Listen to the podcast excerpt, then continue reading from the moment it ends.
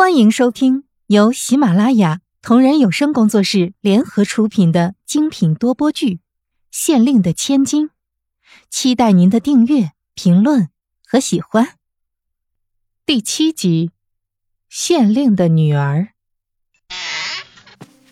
慕容菲菲走出房间，在院子里四处看了一下，一切都是古代的模样。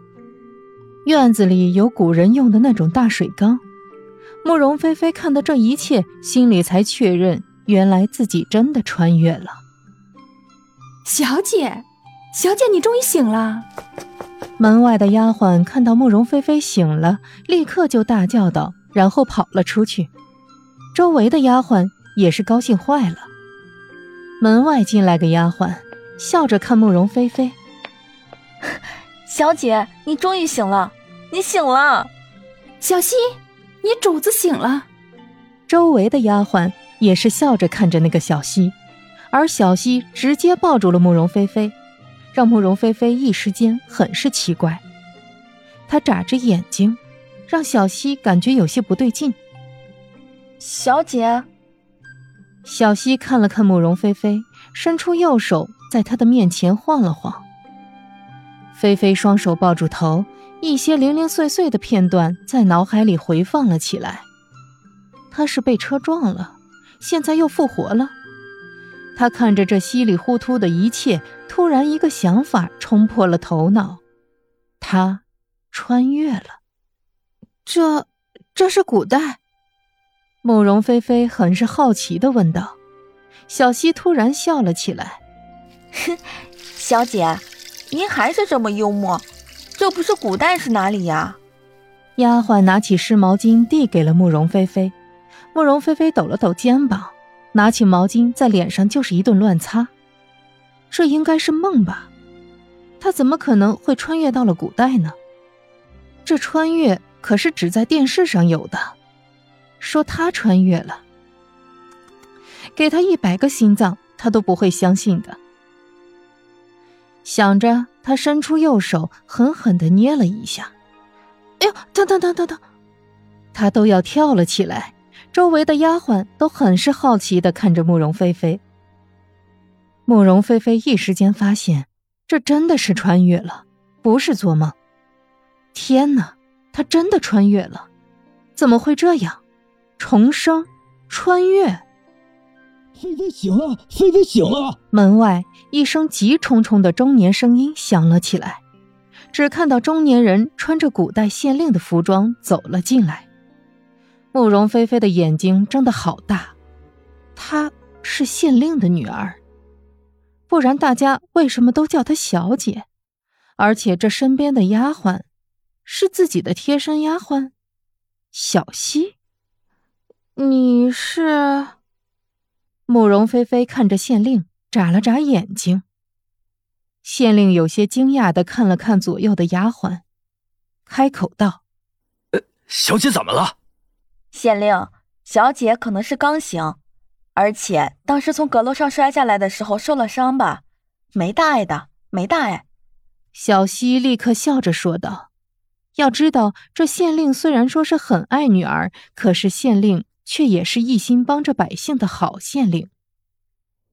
慕容菲菲是县令的掌上明珠，这是大家都知道的。而这小溪就是和慕容菲菲一起长大，一直陪在她身边的贴身小丫鬟，不仅是丫鬟，更是较好的姐妹。爹，慕容菲菲看小溪那意思，好似也知道了什么，她试探的叫着。县令看向慕容菲菲，立刻点头：“是我是我。哎呀，菲菲，你终于醒了！就连郎中都说你从阁楼上掉下来，活不下来了。没想到你真醒了。”县令很是激动，摸着慕容菲菲的头发。这慕容菲菲一时间被这县令搞得还有点丈二和尚摸不着头脑。他从阁楼上掉下来了，结合一下电视剧，他挠了挠头。难道这个身体的本来人从阁楼上摔了下去，而自己正好又从现代死了，就附到了这个人的身体上，莫名的就成了县令的千金？大概应该是这样的吧。如果没有猜错的话。小姐，你又在想什么呢？小溪拍了拍自家小姐的肩膀，慕容菲菲打了个激灵，立刻苦笑道：“啊，没有啊，我好像想起来了，我在阁楼上掉下来的事情。嗯，爹爹，小溪，我没事的啊，我觉得我现在一切都很好。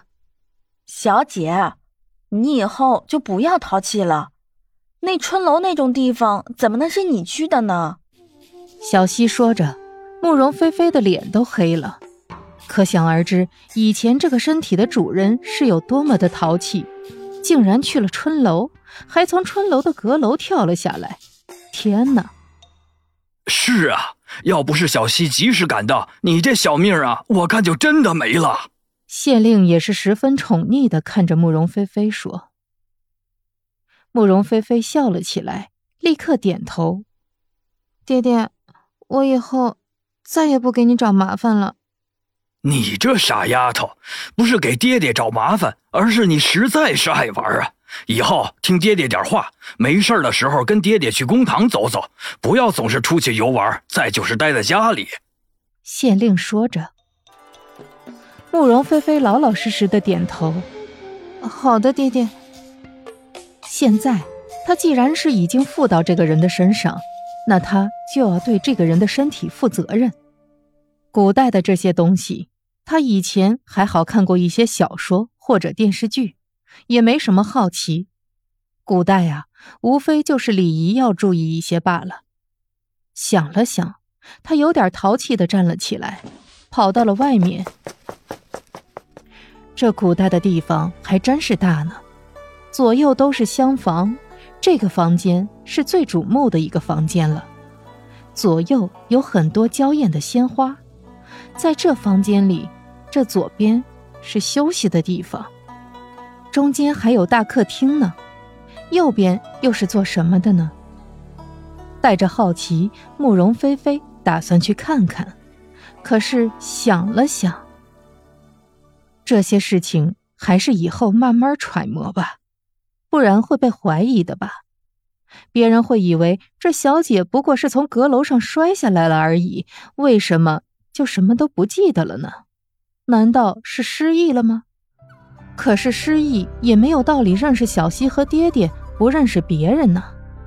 甚至自己的房间都不认得了。想了想，慕容菲菲傻笑了起来。本集已播讲完毕。下集精彩继续。